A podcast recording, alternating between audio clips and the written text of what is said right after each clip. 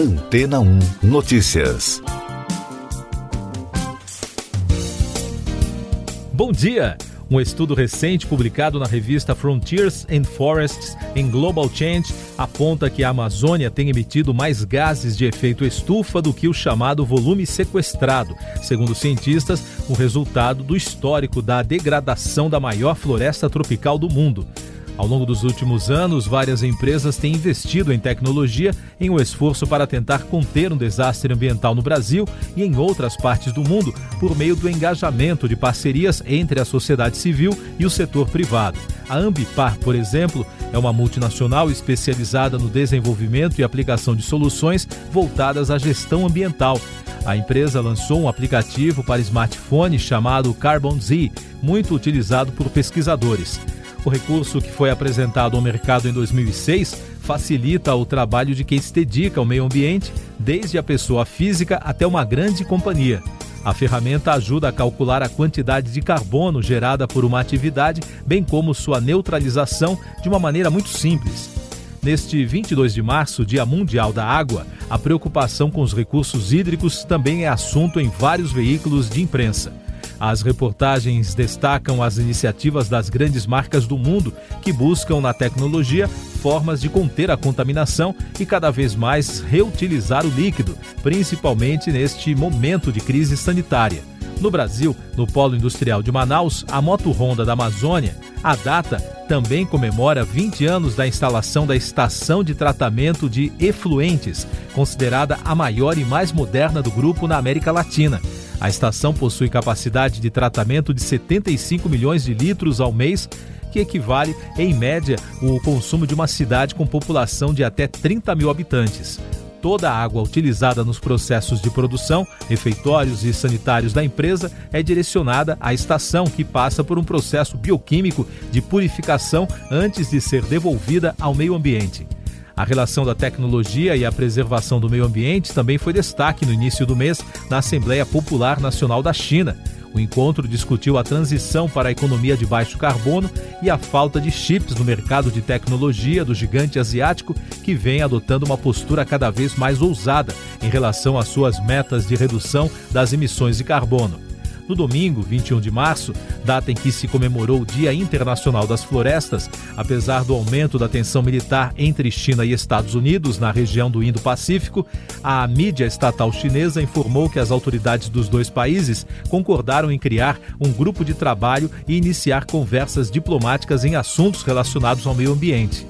E o enviado americano para o clima, John Kerry, defendeu, no último dia 9 em Bruxelas, uma cooperação reforçada entre os Estados Unidos e a União Europeia na luta contra as mudanças climáticas. O gesto foi visto como um novo marco na retomada das relações diplomáticas entre Washington e o bloco após os anos de governo Trump. E daqui a pouco você vai ouvir no podcast Antena ou Notícias. Brasil recebe primeira remessa de vacinas do consórcio global COVAX Facility. País chega a 294 mil óbitos pela Covid-19. Governo brasileiro negocia com Estados Unidos compra de excedente de vacinas chegou ao Brasil no domingo, no Aeroporto Internacional de Guarulhos, em São Paulo, a primeira remessa de vacinas do consórcio global COVAX Facility. O primeiro lote veio com 1 milhão 22.400 doses do imunizante da Oxford AstraZeneca, fabricado na Coreia do Sul. Segundo o Ministério da Saúde, mais 1 milhão e 900 mil doses devem chegar até o final de março.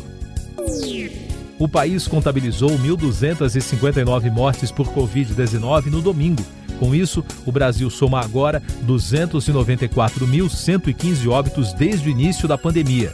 Em casos confirmados foram 47.107, somando agora 11.996.442 brasileiros que já tiveram ou têm o novo coronavírus. E o balanço da vacinação de domingo aponta que 11.805.991 pessoas já receberam a primeira dose da vacina contra a Covid-19. Ministério das Relações Exteriores informou que o governo brasileiro negocia a importação de vacinas contra a Covid-19 do excedente disponível nos Estados Unidos. De acordo com o comunicado, a negociação que envolve também a Embaixada do Brasil em Washington e o Ministério da Saúde começou no dia 13 de março. Essas e outras notícias você ouve aqui na Antena 1. Oferecimento Água Rocha Branca. Eu sou João Carlos Santana e você está ouvindo o podcast Antena 1 Notícias. O governo de São Paulo realiza nesta segunda-feira uma reunião com empresas fabricantes de oxigênio para garantir o fornecimento adicional aos hospitais.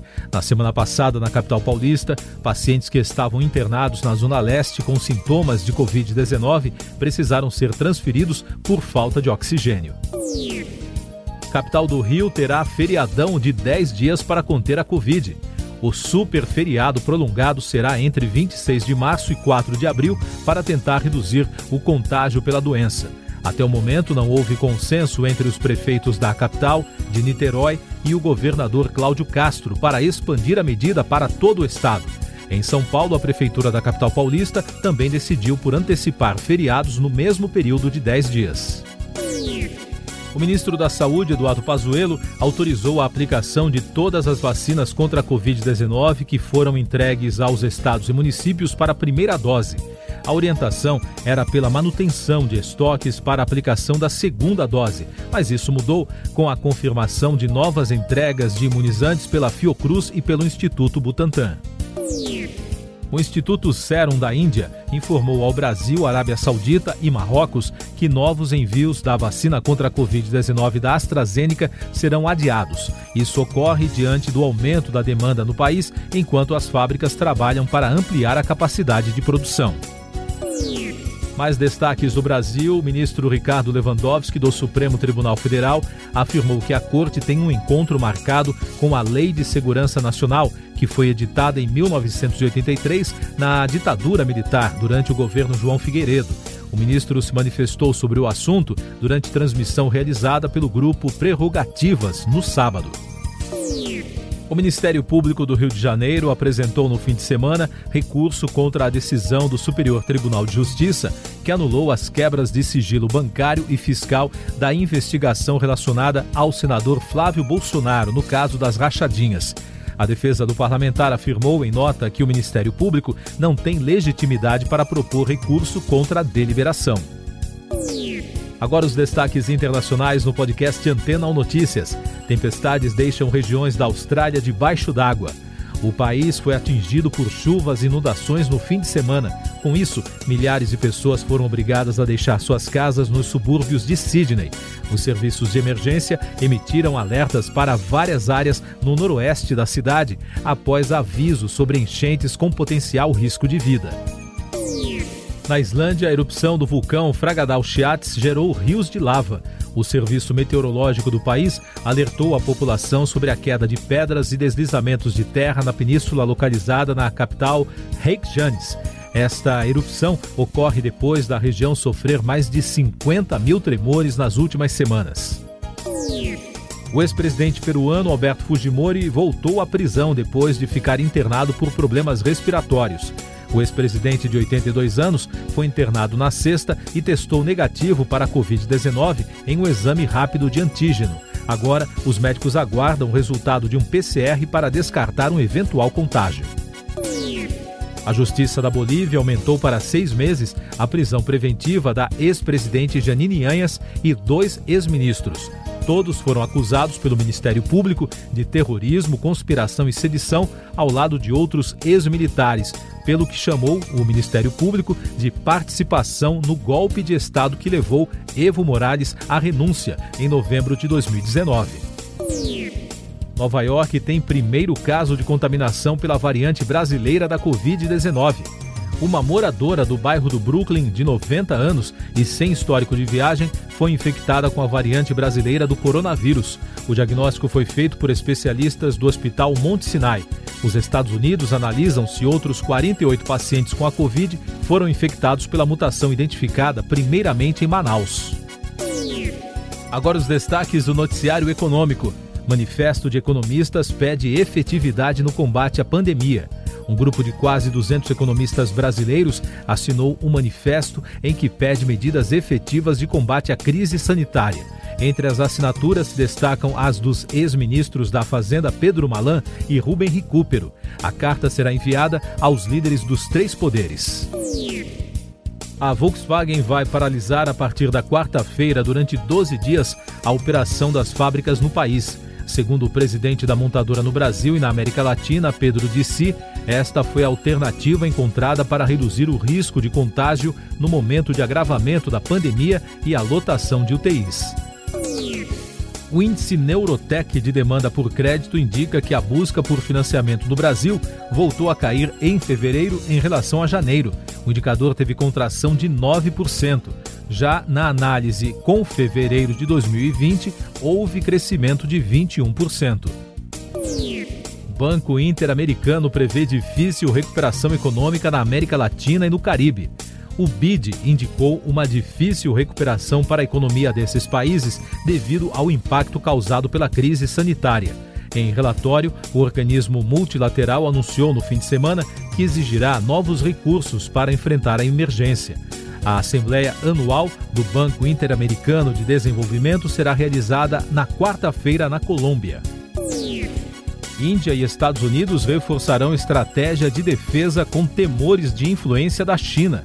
Autoridades da área da defesa dos dois países prometeram aumentar a aliança militar no sentido de combater a crescente influência da China na região do Indo-Pacífico.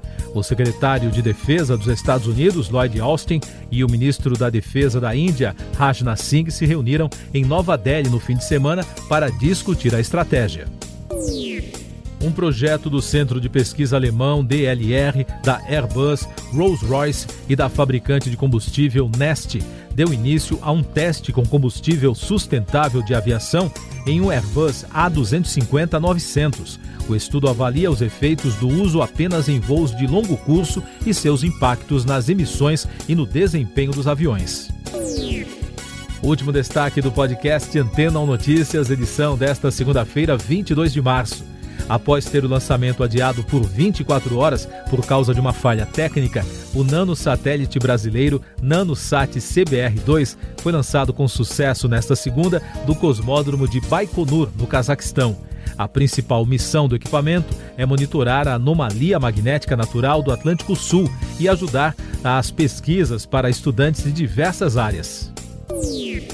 Siga nossos podcasts em antena1.com.br. Este foi o resumo das notícias que foram ao ar hoje na Antena 1.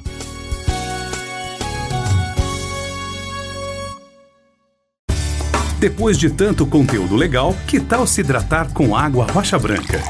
O consumo regular de água durante o dia traz benefícios para a saúde, como, por exemplo, manter a pele bonita e hidratada. Rocha Branca, da fonte direto para sua casa.